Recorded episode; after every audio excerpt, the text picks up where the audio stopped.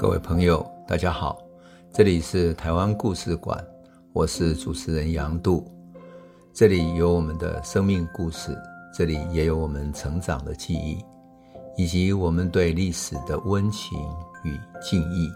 欢迎您收听。各位朋友，大家好，我们在谈到一八九五年台湾的命运面临巨变的时刻。这是一个大历史的夹缝中最具有观察这种价值的时刻。为什么在这个时刻里面，我们可以看到官方的反应？我们上次讲到，官方是那么脆弱，那么无法面对日本这个帝国，但是台湾的民间却是有最寻常、最温暖的人性，用这样的一种人性的高贵、坚强来反抗一个帝国。那么这样的人性，哈。也显现了好几种层面，因为除了反抗之外，也有卑微的只想求生存的，也有高贵的想要起来为其他的平民百姓去求取一种更重要的生存权利的。所以，无论权贵或者平民，在大历史的巨变里面，其实都面临着生死一瞬间、起伏一眨眼的一种机会，以及他面对自己生命最重要的选择。我们说唐景崧逃回大陆以后，他的副总统，当时的副总统是台湾人邱逢甲，他也逃到彰化去了。那么在台北呢，处于一种无政府状态，所以原来的乡勇啦、广东的人啦等等，就整个大乱了。后来就是因为辜政府去请日军进城了，然后台北城就安定了下来。可是，一八九五年六月的时候，日军攻下台北城以后，开始办死政纪念日。我们讲过，他是六月十七号办了死政的纪念日，表示他从这一天开始统治台湾这样的一个纪念日。两天之后，日本的帝国军队没有停止，立刻就渡过淡水河，挥军南下，开始去进攻桃园、新竹，就一路往下打。那么这些桃园、新竹、苗栗这些地方的，可是客家人，也有很多汉人聚集开垦的地方，地方上的士绅。里面有过去的进士秀才，也有武秀才、开垦户、地方的头人等等的，凝聚了一股同仇敌忾的势力。所以客家人里面有一个吴汤兴，我想吴汤兴我们大概会在历史上找到，而且在苗栗铜锣那边也可以找到他的故居等等哈。还有北埔的江少主家族，苗栗头份有一个徐香这样的一个头份人。他们就率领了义勇军，开始在桃竹苗这些地方展开了游击战。当然，其实在武器的配备上完全是不对等的，因为这些民间的势力根本还来不及准备足够的枪炮跟武器跟他对打，所以武器是不对等的。可是大家可以利用什么？利用地形，因为日本人对台湾的地形、对台湾的气候还不熟悉，所以我们常常说这是一场。跌钩挂菜刀，就是竹竿上挂着绑着菜刀，去跟枪炮弹药对抗的一场战争，是用冷兵器对抗热兵器的战争。即使是这样，利用地形也让日军打得非常艰辛。当然，说真的，这样的游击队哈，这样的游击军哈，死伤非常惨重。所以在比如说三角涌啊，就是现在的桃园的三角涌那一带哈。日军受到义勇军的包围伏击，打得艰难，可是义勇军也死伤了很多人。就在这个时候，日军已经知道了，他们原本以为说拿到合约就可以很顺利接收台湾，把台湾拿下来，没有想到台湾人这么顽抗善战。那时候有一个美国的随军记者哈，叫 Davidson，他说日军在台湾打了一场比在中国北方更艰苦的战争。你想想看哈，我们讲甲午战争的时候，日军在旅顺展开大屠杀，大家像几万人这样的屠城，没有碰到什么太多反抗的。想不到在台湾居然反抗成这样，这种民间的反抗性如此之强烈。本来台湾总督府把这一次对于台湾的统治叫做什么？他们的官府的名字叫做民政长官，但遭遇到顽强抵抗以后。他宣布改名叫军政，要实施军政管制，把台湾的接收定位为这是一场战争，而不是一场纯粹的政权的接收而已。同时呢，他也跟日本的本国要求说，马上派军队来增援。所以日本的舰队、军队等等已经开始在日本集结，准备来台湾了。到了七月的时候，逃回到老家的那个民主国的副总统邱逢甲，他看到说日军已经从桃竹苗一直往南打了，那即将要打入彰化，而他是在通缉名单第一名，因为他是副总统，所以就奉了父母之命，内渡到大陆去了。他行前写下了很有名的六首离台诗，在台湾的诗哈，最有名的那一首，我想我们都很熟悉，我还是念一下，我们回顾一下。他写说：“宰相有权能割地，孤臣无力可回天。便舟去作第一子，回首河山意黯然。”就是第一意思，就是说他要去流亡，然后整个河山黯然。他充满对清政府割让台湾的这种悲愤跟无奈。那日军呢？当然他没有停下来，他就继续从彰化一直往南攻打。那逐渐形成了各种包围圈之后，最后。跟义军在彰化八卦山进行了一场乙未战争以来最大的正面会战，吴汤兴啊，乃至于南部的各种军队全部在这里进行会战。我不知道为什么这次会一场会战。我想，对于台湾的义军来讲，对抗日本的义军来讲，其实要组织起来不容易，因为大家都是从各地聚集过来的，有从桃园。新竹、苗栗，乃至于云林、嘉义等等各地聚集过来的，所以想要打仗的人上面没有一个统筹的将领，也没有人能够统筹战争，像部队一样可以统筹去哪里埋伏、去哪里伏击，然后哪里阻断他们等等的，没有办法。这个时候应该是说，如果有可能，大家更有组织性的进行游击战，或许是最有利的。平常就散开来，然后。变成民间，然后等到可以打游击就出来伏击他们。可是没有办法，因为日本的大量的正规军已经过来，要开始战争了，所以义军只好打了这场八卦山的大会战。当然武器悬殊啊，武器悬殊的会战，对于武器弱的那一边当然是最差的一种处境嘛。大败，几乎是全军覆没。你想想看，日本有大炮这样打，机关枪这样打，而德沟挂菜多的义军怎么能够跟他对抗呢？当然，死伤那么惨重，也让日军付出了一些代价。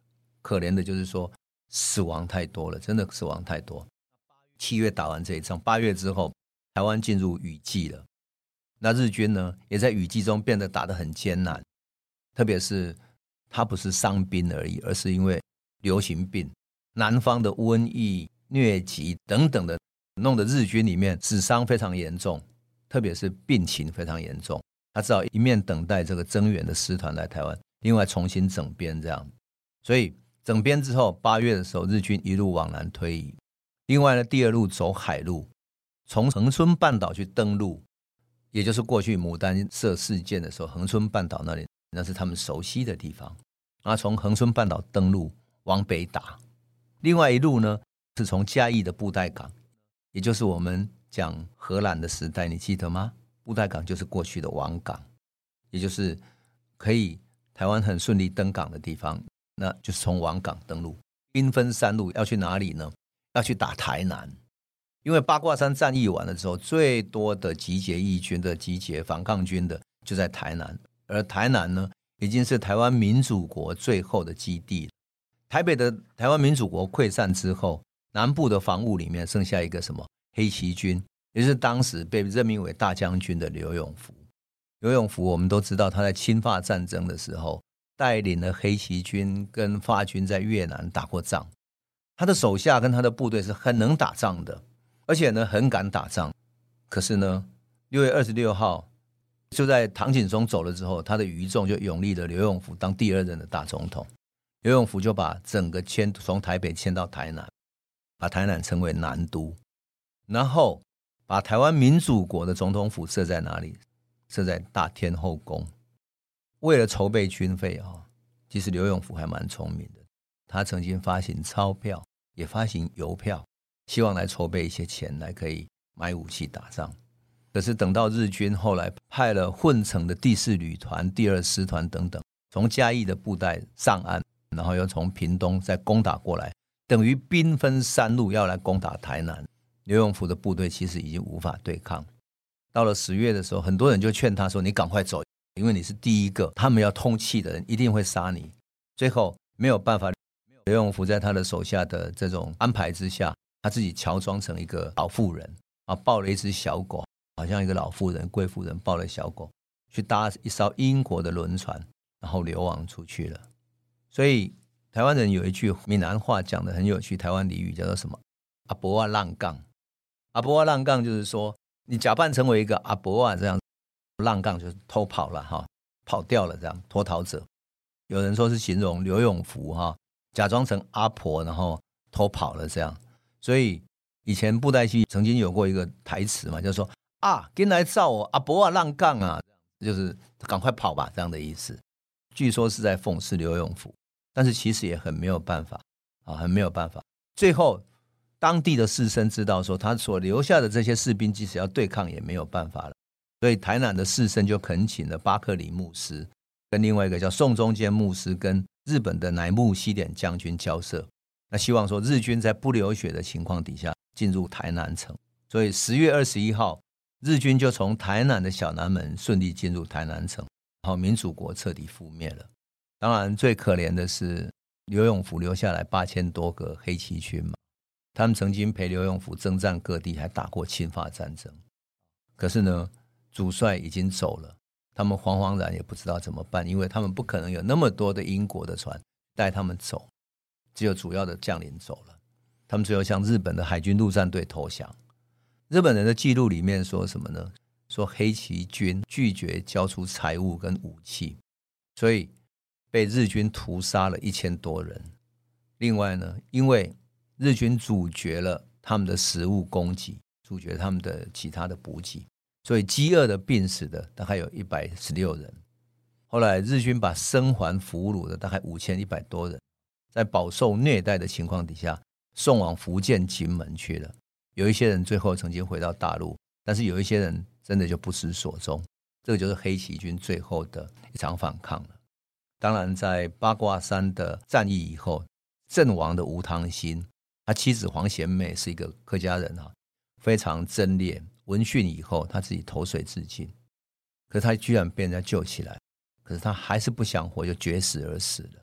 所以客家人非常感念吴汤兴和他的妻子，特别来追念他们。那么我们都知道，唐景崧奉了清廷的命令回到大陆去了。那清廷觉得他已经被污名化，他已经变成一个反叛者嘛。所以就命令他退休返乡。后来他隐居在桂林，办了一个学堂。晚年的时候，他还写剧本。那刘永福呢？刘永福回去老家在广东那边。在一九一一年辛亥革命的时候，他已经七十二岁了。这个刘永福哈，居然被推为广东民团的总长，也就是参与了革命。后来当然过了几年之后，他告老还乡。到了一九一五年的时候，很有意思。大日本帝国跟袁世凯提出二十一条的时候，刘永福觉得这是一个屈辱的条约，因此他要求重上战场，可是被拒绝了。后来，一九一七年他病死在家中。总之，整个台湾民主国就这样彻底瓦解了。可是，台湾义民军的反抗呢，却是从各地开始出现了。为什么？因为他们从每一个树林、竹丛等等。开始展开这种游击战式的突击，突击之后就又消失，消失在山林里面。所以要特别讲的就是说，日本人刚进入台南没有几天以后，日本政府突然宣布什么？近卫师团的司令官，也就是日本的一个北白川宫能久亲王，进入台南不久，十月十八号就因为疟疾死在台南，享年四十九岁。北白川宫能久亲王，他是生在京都。是福建宫邦家亲王的第九个儿子，等于是仁孝天皇的义子一样的哈。他代表皇室来出征台湾，那死在台湾实在是不体面的事情。那日本人说他是因为得到疟疾，所以不治，送回日本之后也不治，最后死在日本。可是台湾人的说法里面说，因为北白川宫他骑马渡过曾文溪的时候，走过番子寮，他骑马到萧龙社，如果。我们的朋友还记得的话，我们讲荷兰的时候，他有一个萧龙社，他是平埔族的西拉雅人。萧龙社那边，在今天台南佳里的这一带，在萧龙那里呢，在一个异族为邻的林头巷里面，有一个义民用竹竿绑着长长的镰刀，躲在要经过的路上。他看准了穿白衣骑白马的人，一定是政府的要人、领导者，所以从林头里面突然伸出长刀，割向北白川宫能久亲王的脖子。他脖子被割，动脉严重受伤，血突然就喷出来，像泉水一样的。最后送到台南就医，救不回来，流血过多，救治无效，死掉了。那这个杀手听说是趁乱里面逃入林中，遁踪无迹。后来日军非常愤怒。展开了大量的仇杀，杀到什么程度呢？台南萧龙这一带见人就杀，不论男女老少，全部用机枪射杀，用刀砍死。听说村民死了两三千人，而且把整个村庄夷为平地。因此这一代的人回忆这段历史，曾经说，现在就是现在台南的省立北门农工职业中学旁边，就是原来萧陇溪跟文瑞桥之间有四五公里的河水，全部都是血，整个被。染红了，而且都是流的鲜血。我曾经碰到过一个从法国来学习道教的一个外国人，哈，他跟我的一个法国的妹婿他们讲起，在这里曾经一起做法事。他就说，他跟台湾的道士在做法事的时候，感到非常的恐怖，阴森森，仿佛许多那种在战争中受过重伤的、身体重伤的，或者是满身鲜血的人，那种阴魂还在那里飘荡。一位战争打到这么惨烈，一个曾经参加过这场战役的日本士兵，在日记里面曾经提到什么？提到说，北白川宫能久亲王告诉他的士兵，征台战役可以在三个月之内结束。但是这个士兵看到倒下的义军尸体里面，居然很多是妇女。那个时候才知道，他所讲的三个月要结束是一个神话，因为。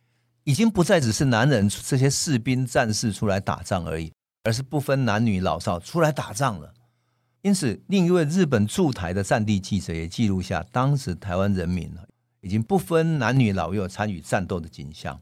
他在记录里面说：“我们从潜伏处暗中窥视敌人的动静，只见每二十人或三十人成群聚集在那里，其中还有妇女持枪的粮草。”大部分由妇女在搬运，所以日军到最后屠杀台湾民众是毫不手软，到处屠杀台湾的平民百姓，包括了老幼妇孺。